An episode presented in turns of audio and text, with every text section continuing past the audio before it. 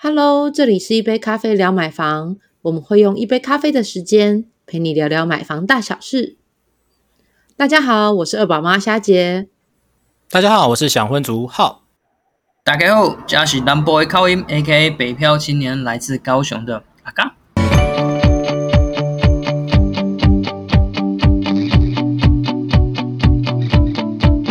哎，虾姐，我最近啊，朋友啊，看上了一间房子啊，然后他打算要下斡旋了。然后我记得我们之前其实有聊过关于斡旋的一些议题嘛，那其实没干很多。那我想说，其实大家每次买房到最后关头，都是有一些紧急的、很慌张的那种感觉啊。那我们可以再帮大家复习一下或整理一下斡旋的注意事项吗？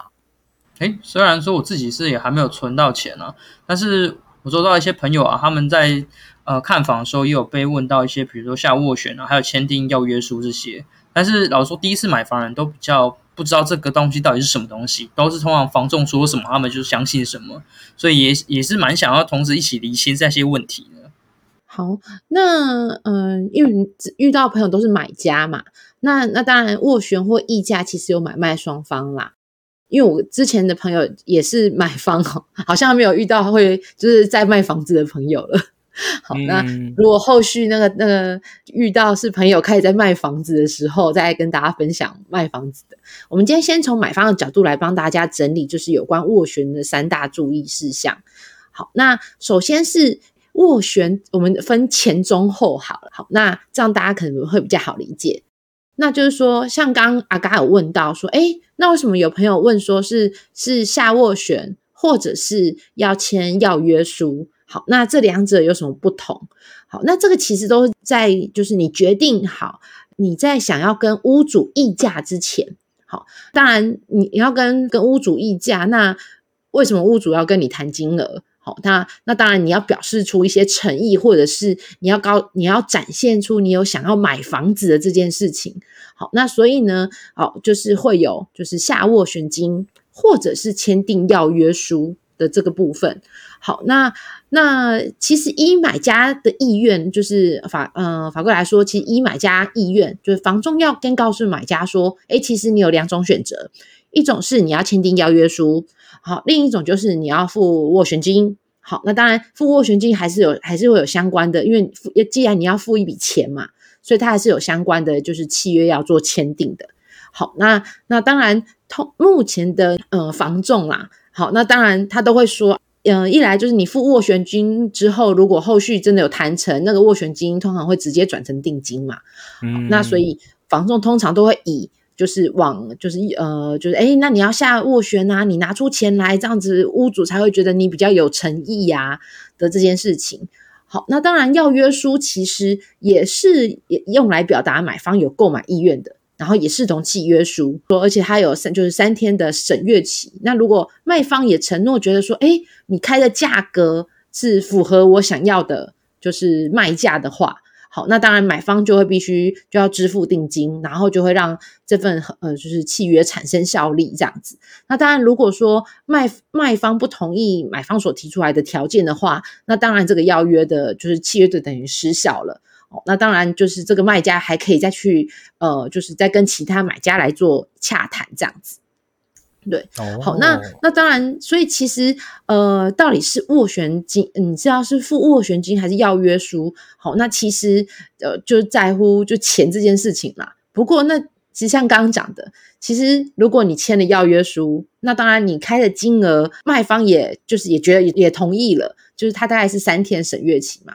那当然就是你在三天内还是要提出定金啦，所以那当然呃，房仲通常就会说，哎，那既然如果你已经有你有对这个房子有兴趣了，好，那当然你把就是拿出斡旋金来讲，可能会呃约到屋主成功出来谈金额的比例比较高，然后会会往这个方向去呃呃提供你资讯这样子，嗯，对。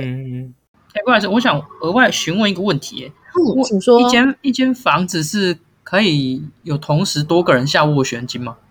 呃，照行规来说，大家业内的就是他们一呃状况，只要就屋主收了某个人的斡旋金，就表示你们两个是有意愿要做洽谈的。那他其实必须，如果他这份是一般一般约的话，他其实必须要通知其他跟他有签约的房仲说：“哎，我暂时先不收定喽，因为我要跟别人议价。”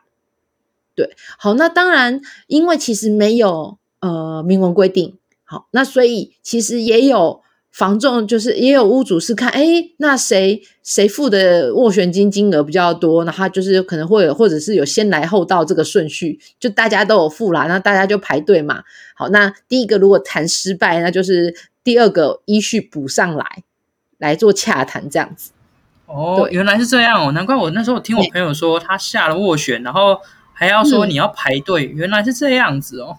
对，好，那那当然，房东就会说啊，那你要你要付斡旋金啊，那你这样才有排队议价的选择权。这样，哎，那这样子的话是之前呢也有看过一则案例，然后后来陆陆续续啊进入到房产业相关的时候，也看了蛮多人有碰到类似的问题，就是说之前有个买家，他可能先下了斡旋金十万块，然后三天后，因为她老公被调职嘛。所以他就想说啊，那我干脆就认赔这个斡旋金十万块。他想说啊，要不回来那就算，因为当初签约了嘛。但没想到后来房仲又跟他追讨一到两趴的服务费。哇塞，在斡旋议价期间提前取消可以拿回斡旋金吗？嗯，是可以的哦。嗯，常会有人预唱就说，因为当然你知道买房有时候是就是一个冲动嘛，所以呢就是呃就是下了斡旋。的时候，好，那只要其实在这个还在议价期间内，那卖方没有达成议价协议，好，那其实呃都是可以做取消的。通常买房子是一个冲动啦，好，那当然有时候难免你会你今天下了斡旋，但是晚上后悔了，好，那但是房仲可能可能还在跟屋主做交涉，那在这个交涉也还没有就是成功之前，其实是可以取消的。好，那那当然，因为其实完整的议价成功是要等屋主也确定觉得哦，你你出的价格我我决定 OK 了，我们真的要进入到签约的阶段，那才算成交嘛。那那你的斡旋金才会转成定金。那在还没有成交之前，其实你都可以就是取消这个议价的。好，那那那当然会建议不要口头跟房仲说，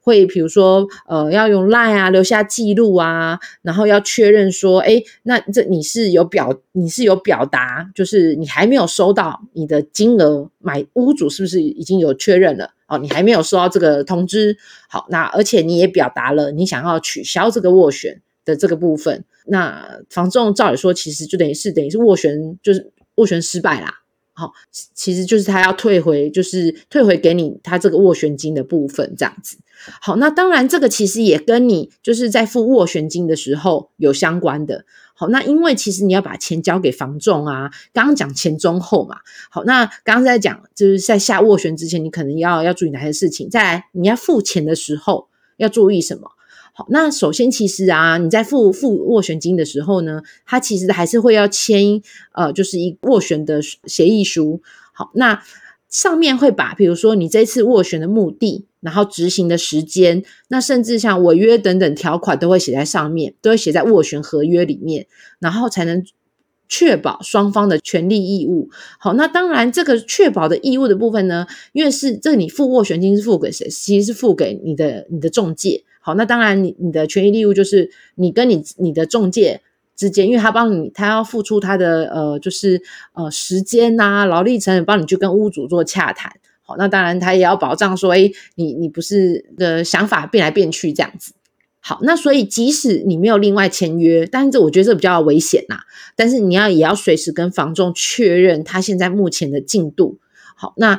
有没有成果？然后如果说是像刚刚讲到的，诶，如果他都要跟你已经呃跟你说，哎呀，我还在跟屋主谈，我还在屋主谈，都七天过去了，十天过去了，都还没有结果的时候，这时候你也可以跟及时的跟屋主表明说，你要拿个斡旋金，就是你诶这个房子你可以不买了这样子。那通常斡旋期大概都在三到七天啦。那这段期间就是就是要看房仲有没有跟屋主就是议价成功。哦，那当然，如果没有议价成功，那就必须要无条件的把这个斡旋金还给买方，这样子。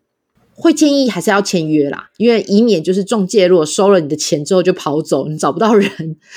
拿回来这些钱就很危险了。嗯，原来如此。哎，那像刚刚夏有提到，就是有关于说下斡旋啊，跟邀约书这些，事实上它都是一些正式的合约。那我也分享一下，我朋友那个时候他们在看房的时候，有时候会遇到一些。房仲啊会跟他讲说，诶，在做下斡旋等等之类的时候，他会说，诶，这个还不是正式合约，或他会跟他讲说，这只是先签个名，或者晚一天下周斡旋啊，说不定隔天就被卖掉，用这种类似像这种话术的部分去诱导啊，诱导我朋友去做签约，所以事实上每个买家们，就是各位听众朋友们，如果去看房，所以一定要切记，就是你在做这个签约的时候，事实上它就等同一个正式的合约了。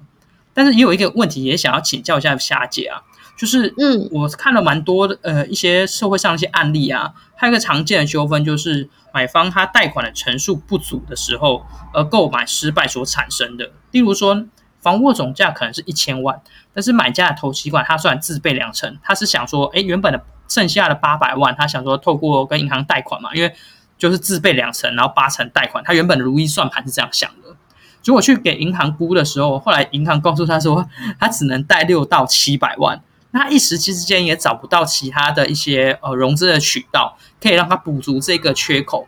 然后就会变成说，哎，他没办法呃顺利的买到这间房子，然后瞬间就变成违约，然后他又要赔偿这个斡旋金的状况。然后好奇一下，夏姐，如果有这样这样的情况的时候，通常买家们可以怎么样去防范呢？嗯，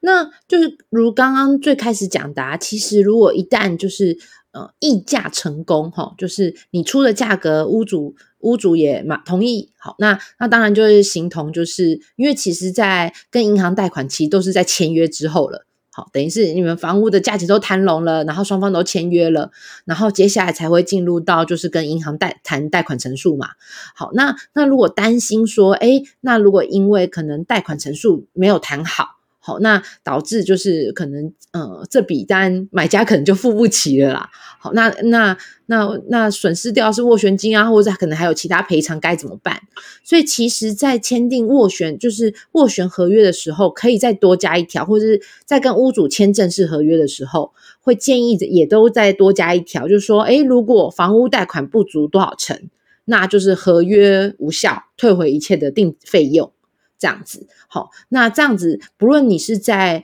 呃斡旋合约，或者是你在跟屋主签订房屋合约的时候，都记得加上这一条。那这样子就是比较明哲保身呐，以免你就是呃像刚刚举例的，你可能原本预计你要跟银行贷款包八百万，但是银行实际上只能贷款到六七百万，那你可能又又找不到其他地方筹措资金的时候，那也就是比如果。呃，有签到这一条，那当然签这条也是要当下就是卖呃屋主同意，好，那其实呃双方都会比较有有保障啊，这样子，嗯，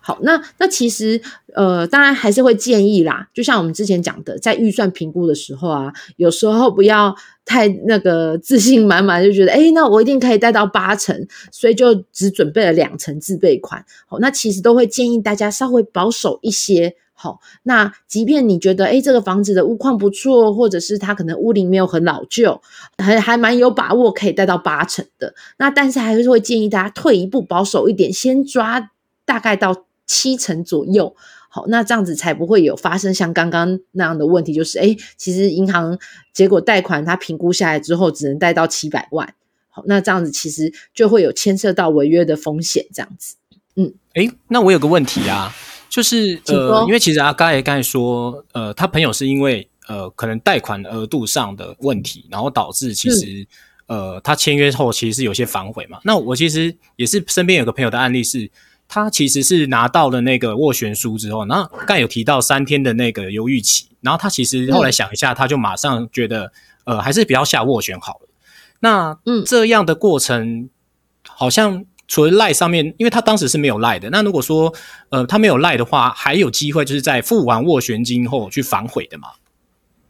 呃，付完斡旋金之后反悔呢？其实这要这操作要小心了。好，那呃，应该说虽然。多半都是屋主在讲话术，那但是我觉得买家也要就是有时候也要学一下说话技巧啦，因为其实像你付了斡旋金，就表示你已经展现了你想要买这间房子的就是心意了嘛。好，那当然这时候房仲就会开就是会一直跟屋主来帮你达成，就是哎，你你比如说你你想要你你想出一千万，他就会用这个价钱一直在跟屋主做各方面的游说的部分。那一旦当你想要就是取消这个斡旋的时候啊，好，那那当然你可能可以先探听。好，不论你是签斡旋斡旋书或是邀约书了，在委托期间内，好，那其实你都可以先探听说这个房仲现在跟屋主进行到哪个阶段了。只要屋主其实还没有确，就是他还没有签名确认他同意你这个金额，那其实你都还是有机会，就是可以取消这个斡旋的。那不过就是你直接跟房仲说，哎，那那这个我我不要斡旋了。这房仲有可能跟你说，哎，可是我都跟屋主谈好啦，你这是违约，好，所以其实要跟大家用的是，你可以先用用询问进度的方式，先探听一下现在目目前屋主的心意如何，那他可能是不是还需要时间啊什么的，先探听好状况，然后呢，再跟房仲说你可能要取消，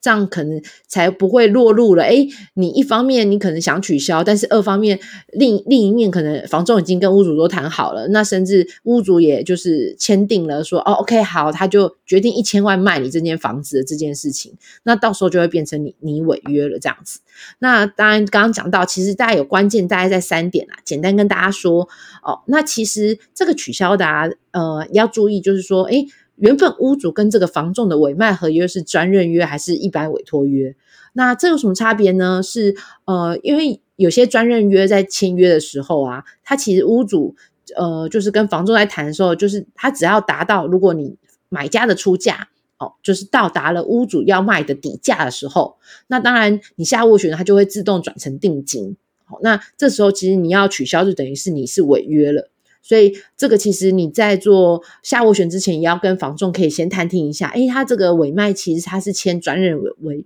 专任委托还是一般委托？好，那再来像刚刚讲到的，那屋主到底最重要是屋主到底有没有签字确认你出的价格，然后是已经签了呢，还是口头说哦，我好像可以接受？好，那会那当然比较明明明白的，还是白纸黑字有签到啦。好，那通常其实是这样。其实大部分呢会建议就是，哎，那不要让房仲两边跑。很多其实比我觉得，像我之前遇到，就是我觉得比较呃，大家可能也比较正规的做法，就是啊，他觉得他就说，哎，那你现在斡旋金表示你有诚意了，所以他就会约买卖双方，好，那到他们的一个会议室。好，就是可能会将买卖双方放在各个一个会议室，然后房仲就会在两间会议室当中去分头做确认，去磨合这个这个价格的部分，这样子。那当然，因为这也是确保，就是说，呃，当如果说两边价格一谈拢，那就是可以马上进行就是合约的签订了。好，那那那当然，这个就比较没有你反悔的空间了，这样子。那比较尴尬就是那种，哎，呃，房仲跟你说好，我帮你去跟屋主谈。那但是你不是不是在同一个场域里面，其实有时候一谈，你就会不知道那个是要花几天的时间点了哈。那所以就会想说的，就是要避免，就是刚刚房仲使出的这些小手段，告诉你说，哎，你想后悔，结果他就跟你说，哎，没有哦，这个我帮你成交喽，所以你不能后悔。所以如果你后悔的话，我要帮你去跟屋主谈，那你可能就要支付违约金。好，那有时候这可能是甚至屋主都还没有谈完，有可能是房仲的话术。对，那那当然你付了违约金，其实就是就是付给房仲啦。那他可能就会轻松入袋五到十万，这就比较难，就是这就比较难避免这样子。对，所以会建议，